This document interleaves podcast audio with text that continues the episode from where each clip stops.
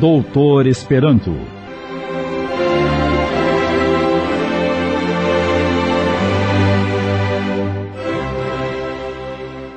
Senhores ouvintes, a Rede Boa Nova de Rádio volta com vocês para tratar de um assunto muito especial nessa série de, de novelas. Nós acabamos ontem de apresentar a, a novela Doutor Esperanto.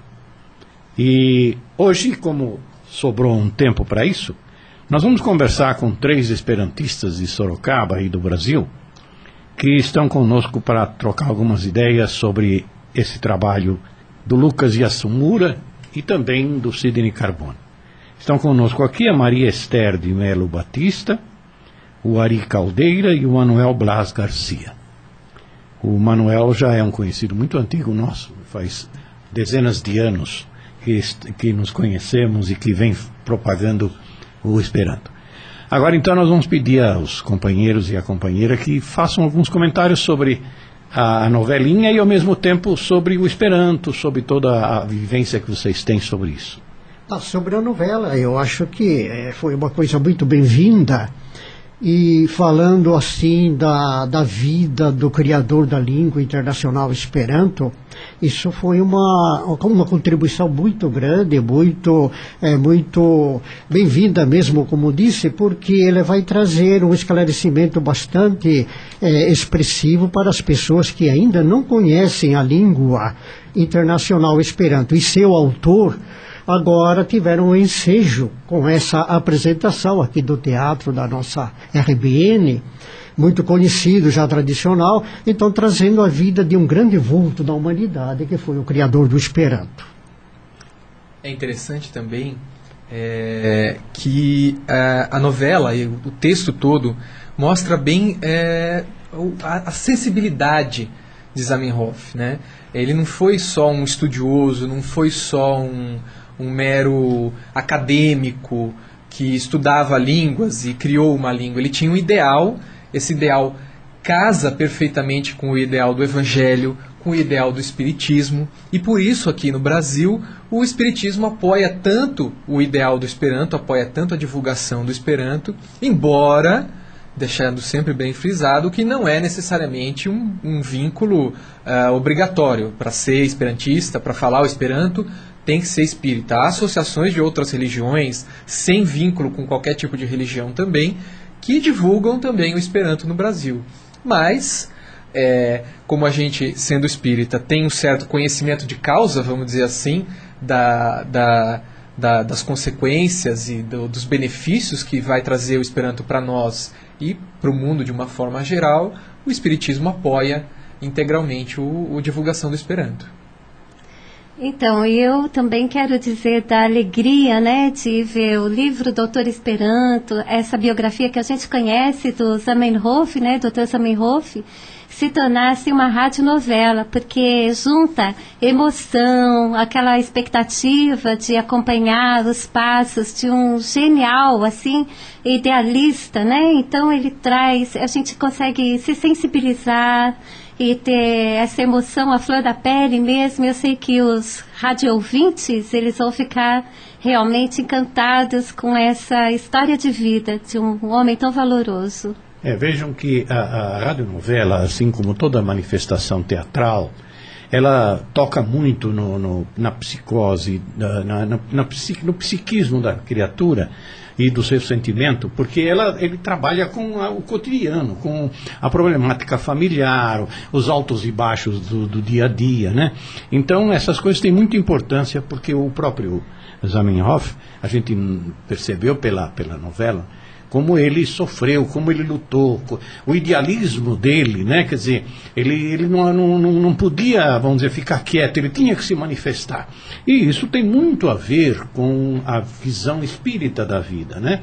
Porque você reencarna e cada um de nós tem o seu patrimônio e na medida da sua elevação esse patrimônio precisa ser exteriorizado. E o Zamenhof mostrou isso na, com todo o seu sacrifício, com toda a sua luta para para mostrar. E veja bem, ele não, tinha, ele não queria nenhuma vantagem material, não é?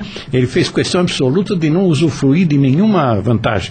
E isso mostra também a sua qualidade e a sua superioridade espiritual. Como o Dr. Gastão ele falou em traços psicológicos, né? E como vocês perceberam na novela, ah, eu queria só ressaltar o traço psicológico da Dona Clara, a esposa de Zamenhof, porque também de uma sensibilidade enorme, a gente mesmo passando, vendo as dificuldades todas pelas quais ele passou, a gente tinha esse bálsamo, né, refrescante assim, que era a companhia dela, a presença dela, e aí a gente sente mesmo que a novela, ela foi assim muito importante para a gente tomar contato com seres humanos assim de alto quilate, né? Vejam que eh, na novela a gente nota que quando a gente fala que a, a programação de uma vida encarnada, como vejam, o, o Zamenhof foi encontrar uma jovem que simpatizou muito com o assunto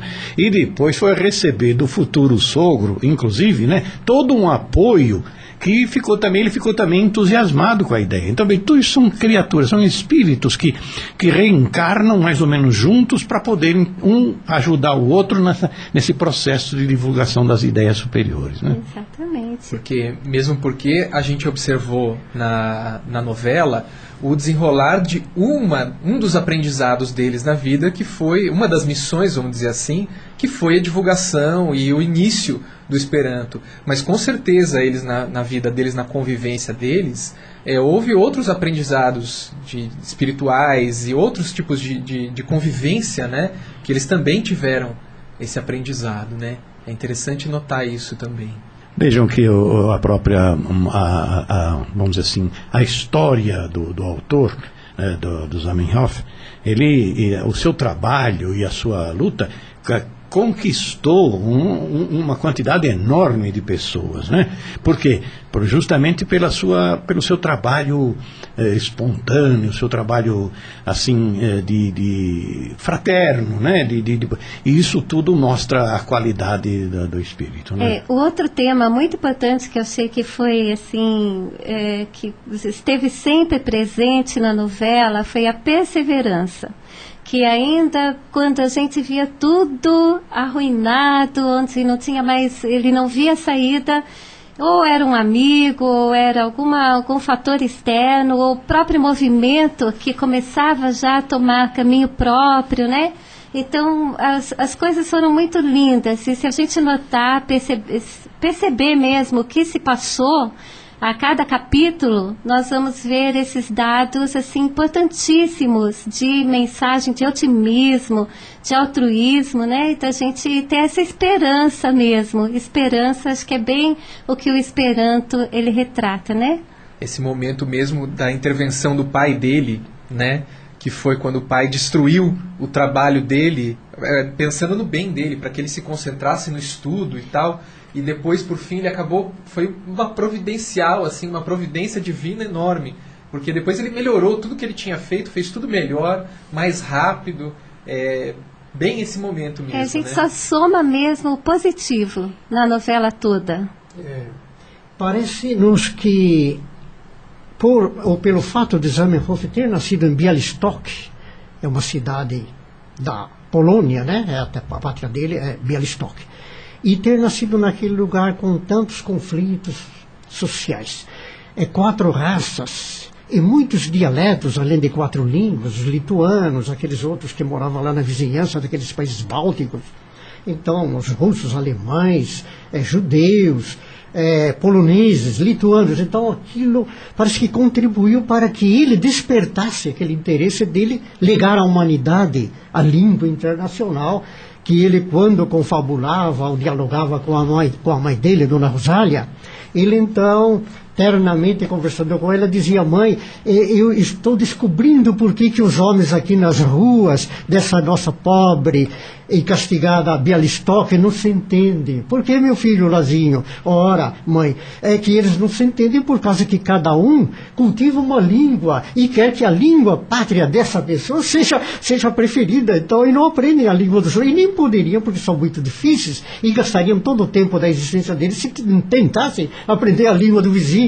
Então, eu quero, se Deus me ajudar, trazer para o mundo uma segunda língua neutra que traga ou ajude os homens a terem paz, a se sentirem como amigos e depois como irmãos. Enfim, que a fraternidade, a confraternização de todos os povos, sem prejuízo de nenhum idioma já existente, então possa ser concretizada, ser realizada no nosso planeta, na nossa terra tão sofrida, tão castigada pelas guerras, pelas discórdias e pelas lutas assim inúteis dos homens. É, é, eu gostaria de salientar o fato de que vocês, esperantistas, vocês lutam realmente com muito empenho e com muito ideal, porque não é fácil você trabalhar em cima de alguma coisa que uma grande parte da humanidade desconhece e aquela, aquela, aquela certeza de que perseverando vai para lá. Eu queria salientar, inclusive, a, a, a, participação do Lucas Yasumura, que, que foi ele que nos procurou com um, um, um como é que se diz, com um enredo da, da, do Doutor Esperanto, do livro, e que fez realmente um papel muito importante, porque ele veio, ele, ele trabalha na rádio de Guarulhos, né? E com isso está eh, mais meio envolvido na, na, na questão do rádio e teve a ideia de sugerir essa hipótese. Então, todos nós, cada um com, a sua, com o seu quinhãozinho, vai contribuindo e a coisa vai crescendo. Bem, e, e querem salientar mais algum aspecto? Vocês não querem falar um pouquinho do, do, do, do, do movimento espírita no Brasil, na cidade, outros, outro, outros, outros aspectos da, da questão? Podemos falar sim. É, o, o Lucas, é, apresentando esse trabalho aqui para a rádio, para gravar essa novela, também é um bom exemplo de como o esperantista trabalha. Porque não basta ter o ideal, não basta a gente. Zamenhof foi outro exemplo. Né? Ideal, muito lindo, maravilhoso, oh, o mundo vai ser né, colorido, cor-de-rosa, azul, ou seja lá o que for. É, mas é preciso muito trabalho, é preciso muito esforço. É, se nós como o senhor colocou, lutamos para divulgar uma ideia que é pouco conhecida, na época de Serra, ele criou, ele divulgou, ele moveu mundos e fundos para divulgar a ideia dele. E nós também não podemos ficar atrás. Se esse idealismo é, a gente não pode deixar morrer sem trabalho, sem, sem esforço. Lucas é um exemplo disso. Eu acho que seu Manuel também é um exemplo disso, que mantém o programa na rádio em Sorocaba já há 42 anos, seu Manuel. Aproximadamente. 42 anos de Esperanto na Rádio Boa Nova de Sorocaba, todo santo domingo. Faça chuva, faça sol, seja feriado, seja lá o que for. É domingo santo mesmo. É, domingo santo mesmo.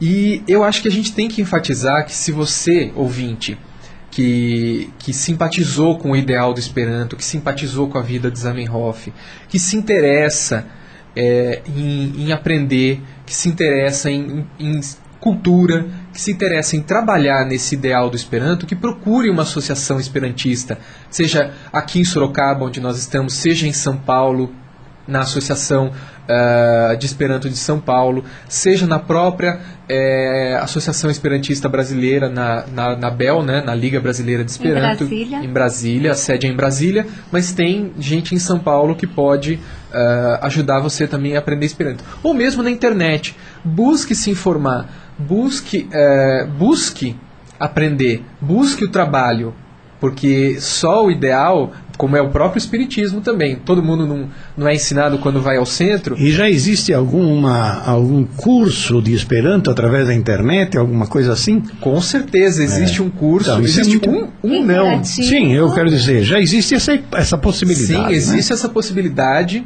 A pessoa não precisa ir a lugar nenhum, basta baixar o programa lá da é, curso de esperanto.com.br, é o nome do site. É, esse trabalho que dentro da casa espírita nós estamos tão estimulados a fazer no começo, quando a gente chega a um centro espírita, normalmente né, a gente diz ou vai pelo amor ou vai pela dor. A maioria vai pela dor. Depois que a gente vai aprendendo, se evangelizando, se aprimorando, nós passamos a colaborar dentro da casa espírita, de uma forma ou de outra. O Esperanto, de uma certa forma, precisa disso também que a gente chegue para aprender, que a gente chegue para buscar cultura, que a gente chegue para buscar conhecimento, mas que depois que a gente encontrou esse conhecimento, encontrou essa cultura, pergunte o que, que eu posso fazer para ajudar, o que, que eu posso fazer para que essa ideia se propague, para que esse movimento cresça, para que isso se divulgue. Isso também é muito importante. O Ari está falando de casa espírita e nós percebemos, eh, ouvindo, acompanhando a, a novela, o, ele foi, o Zamenhof foi sempre muito amparado pela espiritualidade. A gente sabe que ele veio já com essa missão. Tanto que uma das partes que mais assim me deixa que a gente tem umas sensações assim de raiva às vezes, né? Quando a, a novela mexe assim com o nosso é, é, sentimento. Então tem uma parte que é muito depois do trabalho dele pronto, as pessoas querendo corrigir quantas vezes quiseram corrigir o Esperanto. Então fica aqui, sabe, uma, uma colocação minha assim, puxa vida, né? A gente fazer é difícil, agora é, ninguém quer às vezes iniciar. E a gente vê isso no centro espírita, nas casas espíritas, para que estudar o Esperanto? Né? Vamos agora estar tá se fazendo uma, uma, um trabalho grande de divulgação lá fora, tanto nos Estados Unidos, como na Alemanha, como em outros países. Mas a gente tem um instrumento, nós temos um instrumento que é o Esperanto, nós temos os livros espírita em Esperanto, né?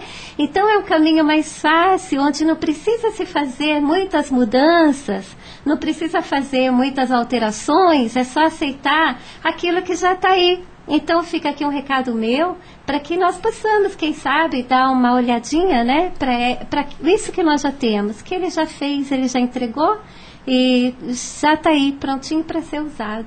Aqueles que não têm tempo de sair de, ou saírem de casa, né, já como nos disse Ari, é, podem utilizar a internet. Esses cursos que aqui no Brasil nós temos, a Unicamp, a, a PUC de Campinas, em São Paulo também, diversas universidades aqui no Brasil já ministram cursos regulares de Esperanto. Em algumas, é, os professores não são voluntários, eles ganham como se dessem uma outra disciplina, francês, história, geografia, ou coisa assim.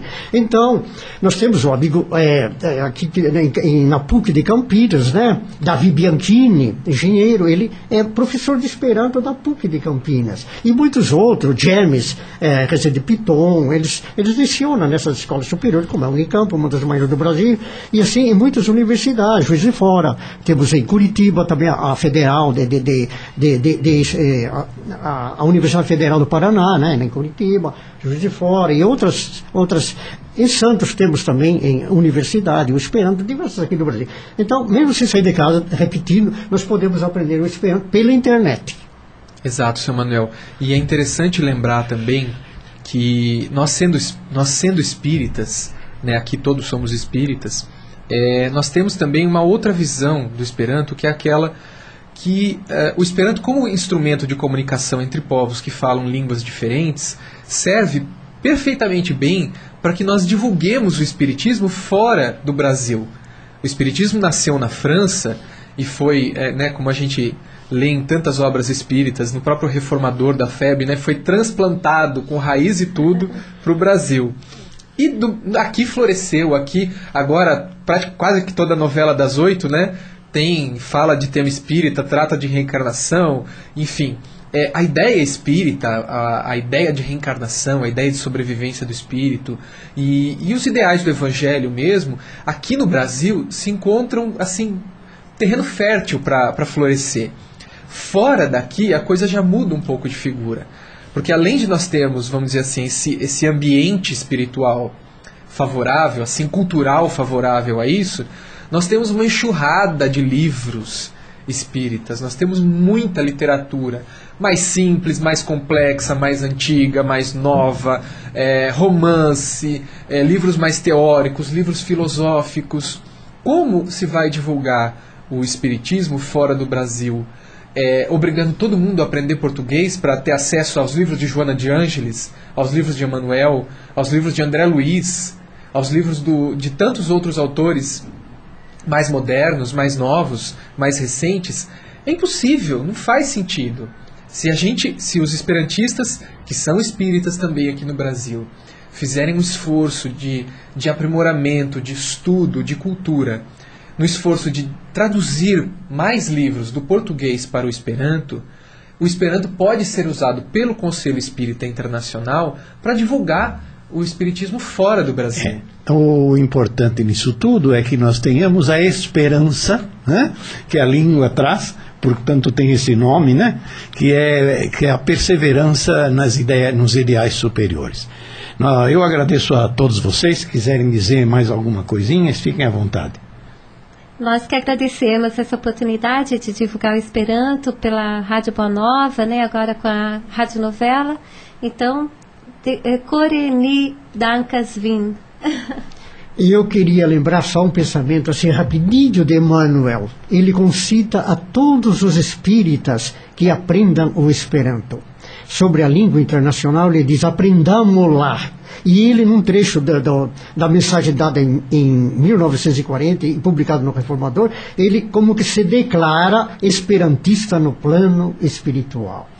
Eu também agradeço em nome não sei se eu posso me dar o luxo de tanto. Eu agradeço em nome do Esperanto esse espaço, né, essa, primeiro essa produção maravilhosa, incrível aqui da novela e também esse espaço de divulgação para que o público espírita que está ouvindo o programa nesse momento, que se interesse, que conheça, que busque aprender. Obrigado a todos e até a próxima semana.